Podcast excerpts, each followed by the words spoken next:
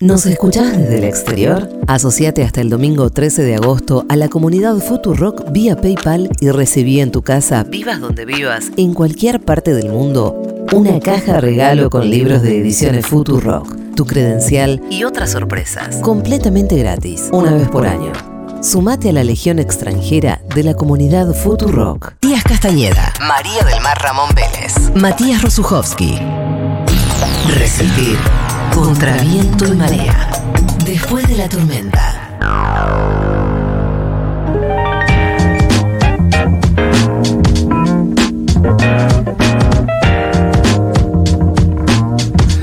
Bien, Lautaro Massini es profesor de historia, es historiador, ¿se puede decir así? ¿Le gusta? Sí, se puede, se puede. ¿Qué es mejor, historiador o profesor de historia? Y a ver, el título es profesor de historia, así que no podemos mentir. Pero, o sea, no existe el título de historiador en ningún lado. Yo pensé, entré a la facultad y dije, quiero ser historiador. Ok, acá hacemos profesorado, licenciatura, maestría, doctorado. Bueno, historiador, una vez que te dedicas a la historia, para mí sos historiador. ¿Y estudiaste en la UBA? En la UBA, sí, sí, en filosofía y letras. ¿Y eh, das clases en dónde? Ahora estoy dando clases en secundario. Igual fue lo que, lo que más hice. Lo que más te gustó. siempre. Sí, Y- a mí fue lo que me empezó de entrada. O sea, quería hacer eso. Y, Querías y estar bueno. enfrente a un curso de secundaria. Sí, totalmente. Siempre me gustó explicar temas. O sea, siempre me gustó contar cosas. Y, y en el secundario, con todas sus dificultades o variantes, como que fue por ese lado la cosa. Tenés un cuaderno ABC. Sí, Y eh, escribís pedido- en cursiva, veo. Sí, una cursiva que solo entiendo yo.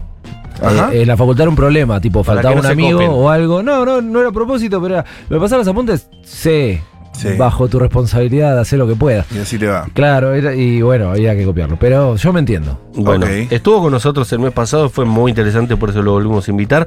Hablando de grandes imperios de la historia. El, medio el disparador había sido: ¿cuál fue el peor Claro. imperio? O, o si, ya que vamos a ser esclavos, ¿de qué imperio nos gustaría serlo? Eh, ya esa vocación de colonia te la, te la regalo.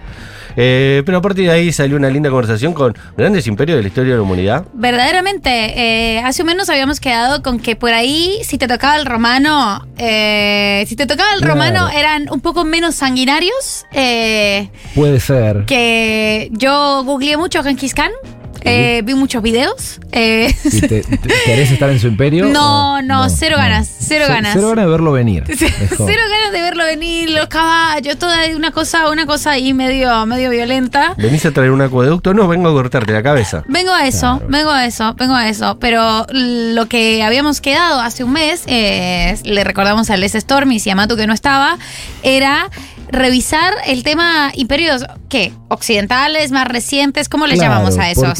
Lo que habíamos dicho era que había una, se hace una diferencia conceptual entre lo que es el imperio, que políticamente hablando es esa organización del Estado, generalmente dirigida por una persona, eh, que siempre tiene una vocación de expandirse, controlar a otros pueblos, y o e imperialismo, que ese es directamente un, eh, tipo, no de Estado, un tipo de...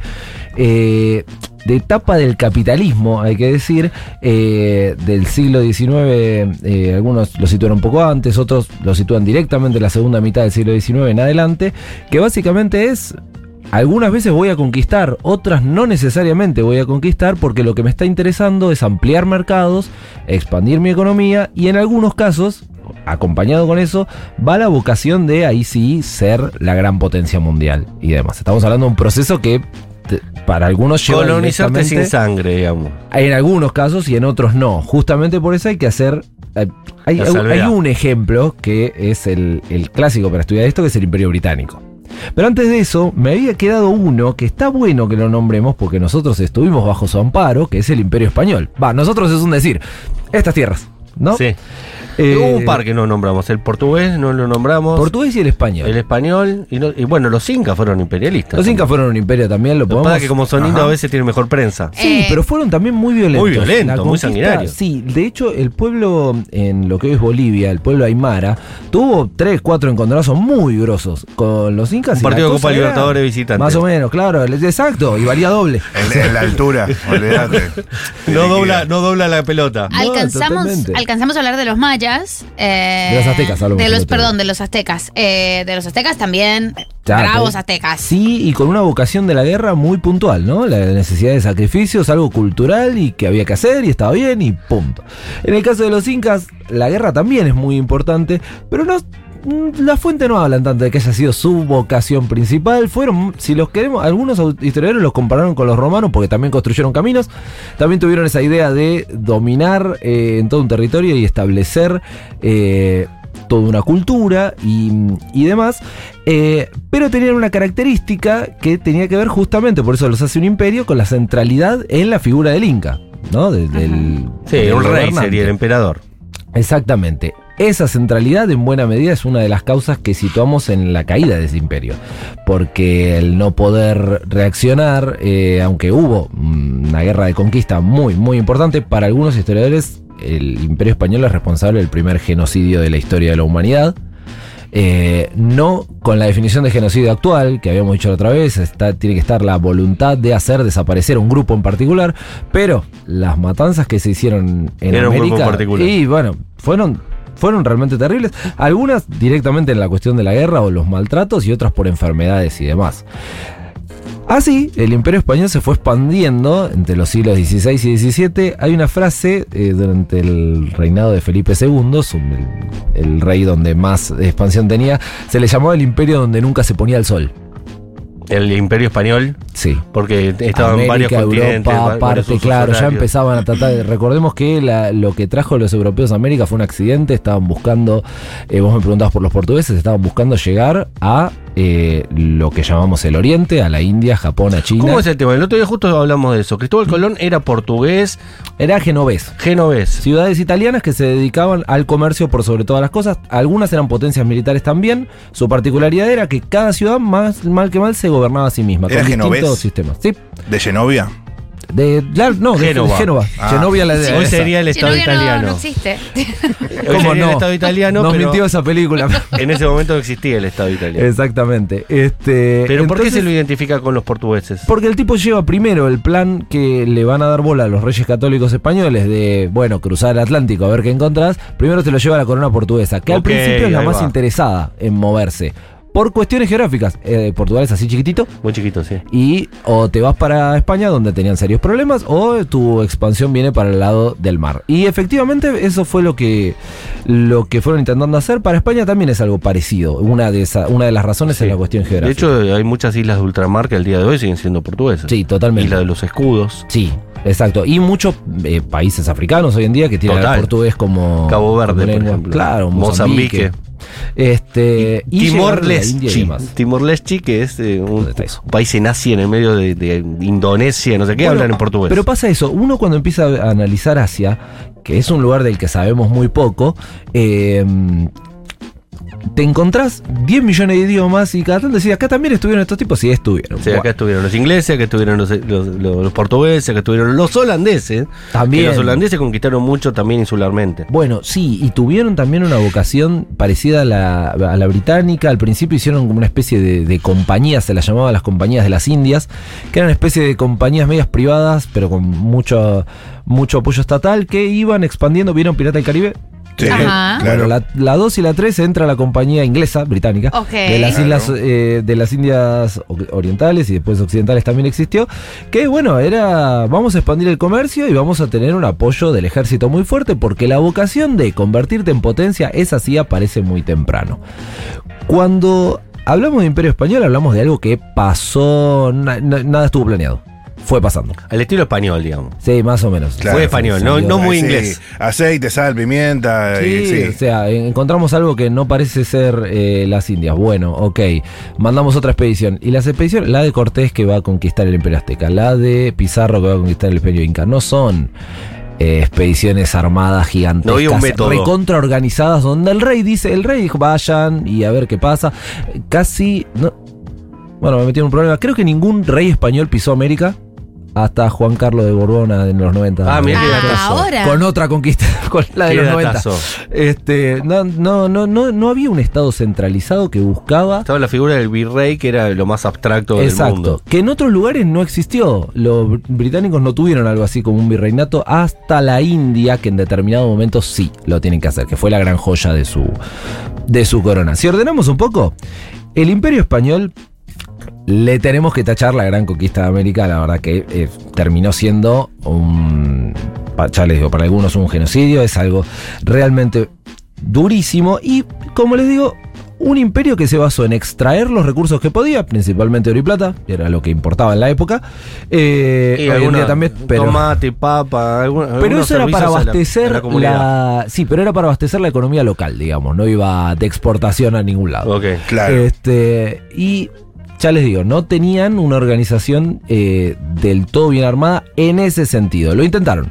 Pero no podemos hablar, como lo pensamos hoy en día, de un sistema recontra bien aceitado de extracción y demás. De No, hecho, al estilo español. iba pasando como podía pasar. Claro. se hacía mucha siesta. Se hacía, Hacía- se hacía mucha siesta en ese Sí. imperio. Mucha hecho, siesta. los tipos tenían un sistema, su, su medida para tratar de, de controlar todo fue algo que se llamó el monopolio, que eh, nada, son las colonias americanas, españolas, solo podían comerciar con España. Eso era así en los papeles. En la práctica se llevó adelante todo un comercio ilegal que se llamó el contrabando, que en realidad era bastante conocido por todas las autoridades, pero se permitía porque tenía sus ventajas, aparte de los negocios que se hacían. Buenos Aires, por ejemplo, donde estamos, eh, fue una aldea miserable que vivía justamente de un comercio ilegal, pero que estaba bueno tenerla ahí porque enfrente teníamos al otro imperio, en la costa que hoy en día es Uruguay, eh, la presencia era portuguesa, que llegaba desde Brasil, y ahí hubo unos cuantos enfrentamientos hasta que finalmente la corona española conquista lo que es eh, Colonia del Sacramento. Colonia. Eh, ¿Cómo es? Dos Sacramento. Exacto. Como Eh, su nombre lo indica, muy portuguesa, ¿no? Sí, exacto. Eso fue bastante común, que se conquiste un lugar y le cambiamos el nombre a o Colonia o Colonia del Sacramento, digamos, lo, lo culturalizamos para lo nuestro. Pasó también, vos nombraste a los holandeses, los holandeses son los que fundan Nueva York, en realidad. Mira. Nueva York. Claro, que se fundó como Nueva Ámsterdam.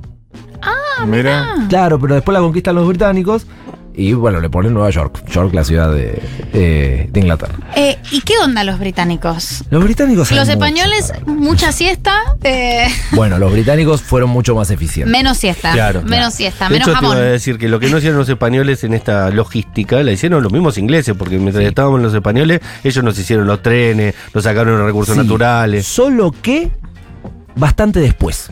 Sí, Y fue después. En el caso de pero ellos. fue más eficaz. Sí, totalmente. Eh, pero el, el que sea después nos habla de dos cosas. Una, que el Imperio Español funcionaba mal, pero funcionaba, se la bancaba.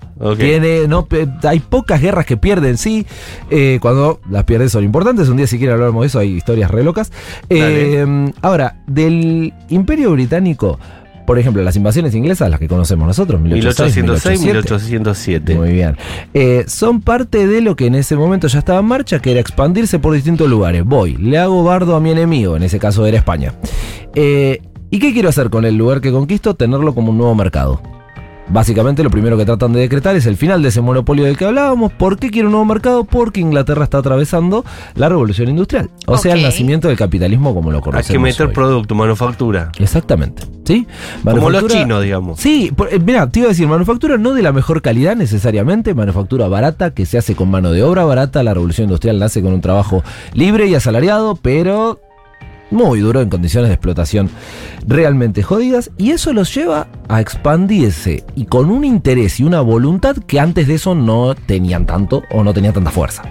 Realmente a partir del siglo XVIII, XIX, Gran Bretaña es la gran potencia mundial, sin lugar a dudas. Eh, también con un sistema bastante particular, eh, hay cierta autonomía en algunos lugares, otros los controlan más de cerca, eh, van a tener colonias muy importantes en África, colonias muy importantes en Asia, su, la joya de su corona, como ellos mismos la llamaban, era la India. En el momento de Australia, máximo- ¿no? Pobres Sí, Australia. Australia también, pero antes.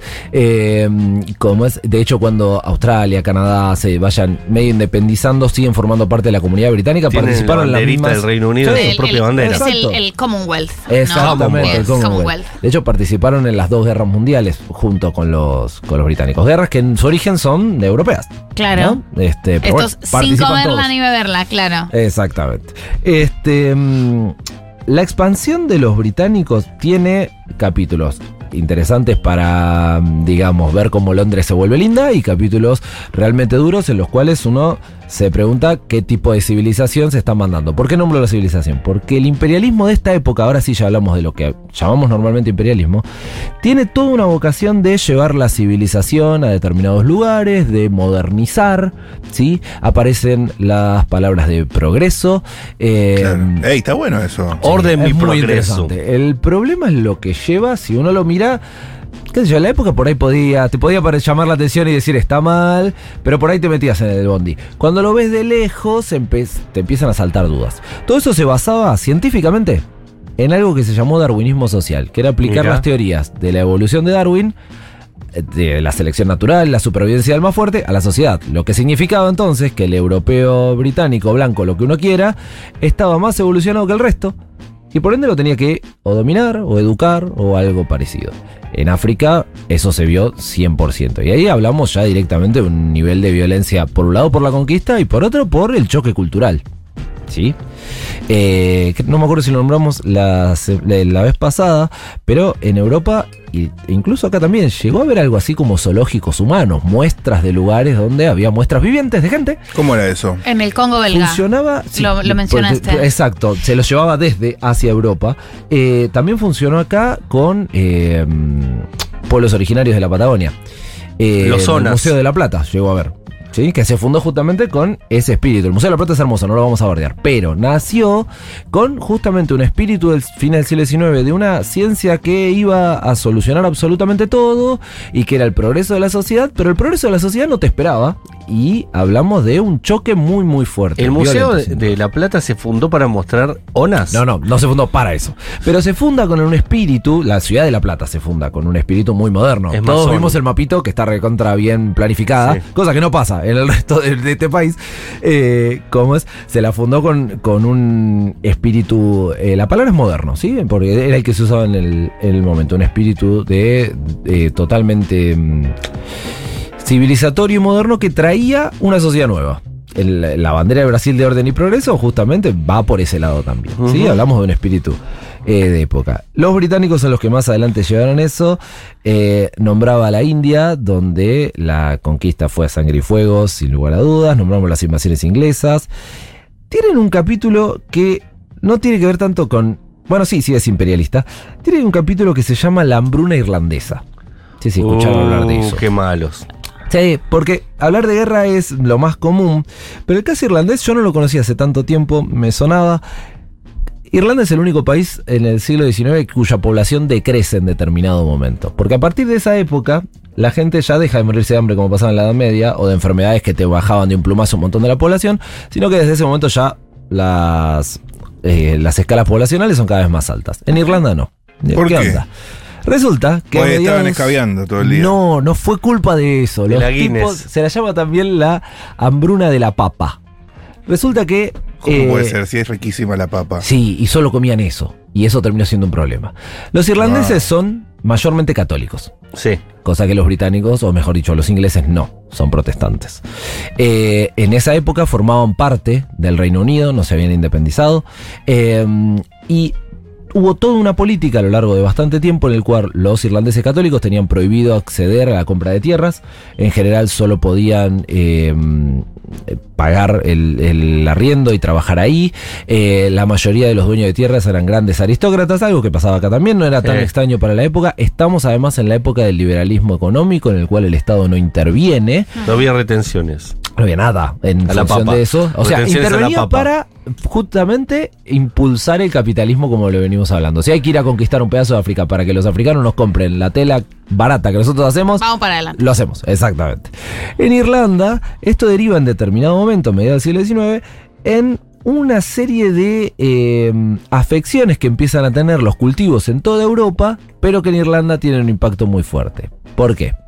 Las tierras de los grandes aristócratas se cultivaba trigo, que se usaba para exportar a, perdón, a, eh, a, la- a Inglaterra y demás, ¿no? Ahora, los irlandeses, que eran los pobres en este cuento, solo podían comer papa, no tenían acceso a estas tierras, no tenían apoyo del Estado de ningún tipo. Entonces, cuando esa enfermedad empieza a pudrir los cultivos, los tipos empiezan casi a morir de hambre. Literalmente. Y además de la inanición, les empiezan a agarrar eh, enfermedades relacionadas con la desnutrición. Y en determinado momento. Eso pasó en el siglo XX, aparte, ¿no? 19, 19. Pero ya es raro para la época. Sí, Las hambrunas es- es empiezan a dejar de ser raras. Antes no, ¿sabés que cuando yo estudiaba era como edad media, está creciendo la población, esto va a terminar mal, en determinado momento la cosa baja, listo. Baja para mal, ¿no? O sea, hay gente que se Claro. Eh, en el siglo XIX eso ya se había solucionado, ya los cultivos En la guerra, capaz una hambruna. Exacto, exacto. Pero En Italia. en No, España, no era, no, no era algo que, que fuese ocurriendo. Lo cierto es que los irlandeses terminan teniendo que huir a las ciudades buscando ayuda. Lo que deben odiar a los ingleses esos muchachos. Sí, Bueno, es uno de los motivos fuertes que, que tienen porque no muchos no pudieron quedarse ahí. Mm. Empieza algo que se llama la diáspora irlandesa, parecida a la, la armenia, la judía, si se quiere, o algo por el estilo, del cual los tipos se tienen que ir. Porque no encuentran lugar donde siquiera comer. Es por eso que Estados Unidos, por ejemplo, recibe un montón, Un montón de de irlandeses, irlandeses. en la Ah, época. Y además, eh, el, el odio es tal que después hacen el IRA. Exacto, en el, El- norte. Claro, Claro. la eh, ETA de ellos. termina IRA, sí, la, la, que creo que esa es previa a la ETA. Sí, sí, sí, sí, el Eh, Irish Republican el. Army. Este, sí, eh, la Hay cuestión es que tantos ahí irlandeses tenés- en Estados Unidos que el artista más vendedor de discos de la historia es un irlandés que escuchaban los irlandeses en el exilio. Como un Gardel de época. Ah, no tenía idea. Sí, es el mayor vendedor de discos de la historia. de- ¿Quién? hablando de década del 30-40. Claro, claro, claro. No sé su nombre, pero los, los yankees lo, lo saben. Bien. Ah, No llegó a Argentina, digamos. No, no, no, no, pero está bien. Este, tal cual, o sea, la- la- el- se terminó generando todo un sentimiento de nos tuvimos que ir y obviamente el, el sentimiento eh, encuentra al responsable en la política del gobierno inglés. ¿Los ingleses hacían algo muy diferente que el resto en cuanto a no mover la economía en este tipo de cosas? No, pero lo cierto es que en este caso derivó en, eh, bueno, un descenso de la población bastante brutal. Hijo de puta. Eh, ¿qué le vamos a Claro, muchos exiliados y muchos muertos de hambre. Sí. Y literal, Claro. muertos de hambre. Es como la ciudad de Buenos por Aires, eso. que no, no- no peor, crece, peor. la gente no, nunca crece los 3 millones. Se cree que el número fue algo así como que había 8 millones de irlandeses en esa época y murieron, no son precisas las cifras, pero entre 1 a 2 millones, o sea, un 20, 25%. Sí, es un montón. Y además eh, es la enemistad Irlanda-Inglaterra eh, que queda picantísima Sí, eh, sí, un montón sí, de sí. tiempo. Eh, después Margaret Thatcher, eh, Irlanda también la pican un montón con la huelga de hambre que le hacen los, Sí. los chicos de- del IRA que los deja morir. De, porque que son, Thatcher son- tenía una política obrera fantástica. Simplemente era, "Ah, hay que destruir a los sindicatos. No, bueno, pero no podemos, no, no, no, hay que destruir, esa es la solución. O sea, Siendo una mujer trabajadora, Bueno. lo que lo hace aún peor. Sí, ¿no? De hecho, Thatcher tiene un discurso, si no me equivoco, en el que más de una vez nombra el imperio británico, en el que eh, éramos no sé cuántas partes del planeta, evocando, o sea, Thatcher estaba en los años 80, si nos ponemos a pensar, no fue hace sí, tanto. ayer en la tarde. claro, y es de como... hecho, es quinta temporada de Crown. más o menos, es quinta temporada, es, la, la última, la penúltima. Sí, sí, es aquí a la vuelta. Exactamente. No llegué ahí todavía, me costó superar el cambio de actrices. Fue como, estaba sí, bien. pero después, está después va, después Después- va, después después- va. bueno, le le tenés que de dar un poco de tiempo. Está bien, está bien. Bueno, de hecho tiene, el, en The Crown hay un diálogo. eh, en- Es muy linda ¿Qué pasa con las colonias? Mamá, nada, las colonias hay que hablarles de vez en cuando para que no, porque son como niños que después se quieren independizar y qué sé yo, y como, hey, estás hablando de medio mundo. Bueno, este... Claro, mm, A mí me gusta mucho la parte que están hablando que están todos disfrazados menos vos. Y ella dice, ¿y yo no te parece que estoy disfrazado? Dijo Margaret Thatcher. Eh, le dijo la reina Margaret Thatcher, porque ella estaba vestida de reina. Lo que pasa es que Claro. estamos tan acostumbrados a verla que no parece que está disfrazada. es mi, mi atuendo habitual. Pero claro, los, los patriarcas de cada uno de esos países estaban con los atuendos regionales y parecía que estaban Claro. disfrazados. Y ella dijo, ¿y te parece que yo no? Soy uno más de ellos. Y fue y ahí firmó un acuerdo importante. No sé. Bueno, de hecho, ahora que frase. asumió em, Carlos. ¿Carlos? Carlos sí, Menem. Ese, Este- ese rey, ese rey que no debió haber sido. no. Bueno, rey pero, irrelevante. eso, asumió con un cetro en la mano. le- me Retando llamó la atención que tenía un ter- una terrible joya ahí arriba. Es de Sudáfrica. Y Eh, sí. es una joya de la corona, pero que fue muy. eh, medio que Sudáfrica hizo 3-4 pedidos ya de bueno, vamos, está. de- está- nos Chicos, llevamos bien, pero vayan claro. devolviendo. Y no. no, Poniendo no. estaba la ganza. Me- Es ¿no? como, una, pila. es como una reafirmación del siglo XXI de che, todavía estás con eso. Y no lo vas a encontrar en la playa. ¿De dónde lo vas a encontrar? En Brighton. No, Mm. total, total. Este, entonces los británicos llegaron a ser el imperio más importante. eh, ¿Es el imperio más importante de, la historia? Y no sé, si lo. A ver, De ahí tenemos que ultramar, empezar a seguro. mirar. Mira, claro, si miramos eh, los que más dominaron y más en la época, el nivel de logística que llegaron a tener y demás. Por ahí sí, si miramos en tiempo, no, pero en realidad es medio injusto, eh, Claro. porque los tiempos, de- no es que antes no pasaba nada, pero es cierto que Pero los imperios duraban menos. más siglos Sí. y hoy en día no, eh, es, es la realidad. Eh, de hecho, para algunos después de la Revolución Industrial y Francesa, eh, que un historiador eh, inglés, Eric Hobsbawm, muy bueno, se lo recomiendo a todo el mundo, eh, llamó la doble revolución, después de la doble revolución euro- europea parece que los tiempos se aceleran, como que todo empieza a pasar más rápido en todos lados. Claro. Ah. Eh, y bueno, en buena medida el capitalismo tiene esa dinámica. Hoffman es el que decide arbitrariamente cuando terminan y empiezan los siglos y no, no se rige por el Más o menos, pero podemos digamos. confiar en él. O Sí. sea, lo que vos digas, Hobbon, sí, no hay Sí. problema. De hecho, sí, tiene la idea de que eh, hay un un largo siglo XIX que arranca antes, justamente en 1789. existe la 1782. matemática, No, ¿no? importa, a vos te. Así de sencillo. El siglo No, XIX arranca en el 17 Pero termina arrancado el 20. Ah, ok. Es interesante porque el tipo corta el proceso ese en la Primera Guerra Mundial. Entonces lo que nos dice es que el imperialismo, con esta dinámica de voy a ir a conquistar lo que haga falta por mercados, te va a llevar a que otros hagan lo mismo y el resultado es la Primera Guerra Mundial, que es una guerra por colonias. Y que se pelea en Europa, pero también en, en las colonias. Una batalla en Él fue Malvinas, maestro en- de una colonia. ¿Tendrá que ver algo de ¿En esto? dónde? De verano, colonia de verano. Ahí está. ¿Y? Sí. ¿Los Y- viste pelearse por el pan y la coca? Y bien, nos metíamos a la pileta mediana, toda meada. O, Otto Bismarck dijo, no, está toda meada esta pileta. Me measte la pileta. Y, Mad- y Madamos Polonia. Ah, no, ese fue el otro. No, ese fue el otro. Bismarck no quiso empezar eh, yo quiero saber en una próxima vez, eh, teniendo en cuenta que, por supuesto, mis intereses los marca Hollywood, eh, Por supuesto. sobre Napoleón. Y bueno, sí, claro. podemos. quiero todo sobre todo ver, sobre Napoleón. el es un espíritu raro. absoluto. Y es más, hay que hacerlo antes. Vamos a hablar ahora y vamos a volver a hacerlo si quieren cuando se va a estrenar la película. Así como Perfecto, coincidimos Eso con perfecto. No, Napoleón es un caso extraño porque viene de la Revolución Francesa, que es un eh, una revolución justamente contra una monarquía absoluta. Claro. Y esa monarquía termina, perdón, esa revolución termina derivando en la concentración del poder en una persona que si bien no tiene un origen nobiliario, porque la familia de Napoleón es burguesa, o sea que por ahí va bien, es el espíritu de la revolución, después el tipo termina coronándose como emperador, entonces termina siendo como un, un momento, esto no tenía que llegar para este lado. Claro. Pero es interesante porque el tipo, mal que mal, más de uno de los ideales de la revolución los mantiene y los lleva adelante, otros no, claramente. Entonces, bueno, se, se hace, se hace complejo, pero lo podemos trabajar. ¿Tiene apellido o es el nombre de Napoleón? Bonaparte. Bonaparte. Bonaparte, Sí, sí, sí. nombrazo. De hecho, nosotros nos independizamos cuando estaba el hermano José Bonaparte. Esto solo lo sé porque Susana Jiménez tenía un juego muy bueno donde había un José y vos tenías que adivinar quién era el ¿De José. dónde vienen mis conocimientos? Entonces la gente llamaba lugares. y decía, José Martí. No, no era. No, y, así, ese no. y, y así estuvo ocho meses la gente diciéndole distintos Josés hasta José que uno dijo José Bonaparte. Bonaparte y Susana dijo, ganaste. Y el No, productor de Susana dijo, me tengo que poner a laburar, vamos. Claro, otro Hugo dijo. Eh, juegazo, ¿eh? Sí, Juegazo, juegazo. Eh, como el Galeón, ¿te acordás de ese juego de Susana? Bah, yo soy más grande. Gracias, eh, Lautaro Mazzini, por haber pasado por después de la tormenta. Eh, la vez que viene, todo sobre Napoleón. Muy bien, vamos a eso. Vas a ver Anotamos. fotos en Google Imágenes que es muy parecido a mí. Bueno, Viste que todos los locos se quieren parecer a Napoleón. Bueno, yo soy efectivamente igual a Napoleón. me, me gusta, me Pero en el aspecto físico. Googleen ahora, googleen ahora. Google en posta, soy exactamente igual a Napoleón. te tenemos que hacer la foto con, o te tenés que disfrazar y poner la manito. Posta que un día lo tengo que hacer. Hay que hacerlo. Cuando tengamos mucha guita, cuando lleguen las divisas de los oyentes del exterior, Ahí está. ahí vamos a hacer una producción fotográfica para después de la tormenta de la que yo voy a hacer de Napoleón. Muy bien, vamos a Pero solo en el aspecto físico. Después tengo modos de conducción mucho más cercanos a la, a la democracia. ¿no? Sí, sí, sí, sí, sí. Nadie te acusaría de autoritario. Claro, autócrata. Autócrata.